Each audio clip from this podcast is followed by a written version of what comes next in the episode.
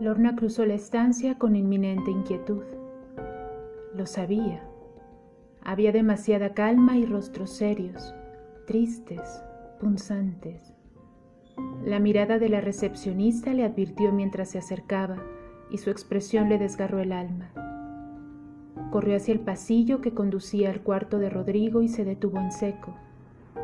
De su rostro marmóreo escapó un gemido y se apoyó en la pared para no caer. Respiró y avanzó lento para darse tiempo a sí misma, para asimilar lo que ya sabía, lo que presintió la noche anterior sin querer aceptarlo. Se lo reprochó. Tampoco sirvieron de nada las noches de preparación para ese momento. De nada. Sentía que el alma se volcaba y retumbaba en su cerebro y por sus venas mientras avanzaba lento por el interminable pasillo, el que había recorrido todos los días anteriores para llevarle esperanza, la agónica esperanza. El fondo del pasillo ahora le parecía inalcanzable, el fondo iluminado por la luz que escapaba de la puerta abierta de aquel cuarto de hospital, como esperándola como anunciándole el final, como explotándole un fracaso. Parecía que se acercaba a su propia muerte. Avanzaba agónica dando profundos suspiros y con los ojos fijos al final de lo aborrecible. No impedía que las lágrimas fluyeran ni detenía su camino. No las sentía, no se percataba ya de sus sentidos.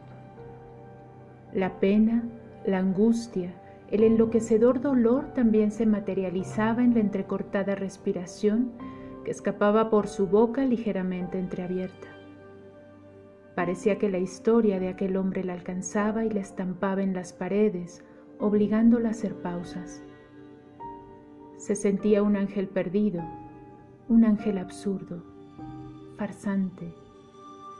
El ángel luminoso que había sido para Rodrigo parecía morir con él.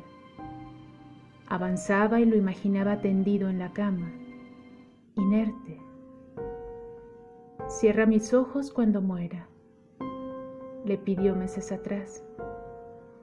Ella seguía avanzando y se preguntaba si sus ojos seguirían abiertos. Volvió la vista hacia el camino andado. La recepcionista y otros enfermos la miraban de lejos, apesadumbrados, compasivos. Caminó los últimos pasos y alcanzó la puerta de la habitación. Apoyó su espalda en la pared y se deslizó hasta el piso, como el llanto incontenible que cubría su cara y su alma. Miró hacia el interior de la habitación. Ahí estaba él, esperándola con los ojos abiertos. Al final del pasillo, Fabiola Torres.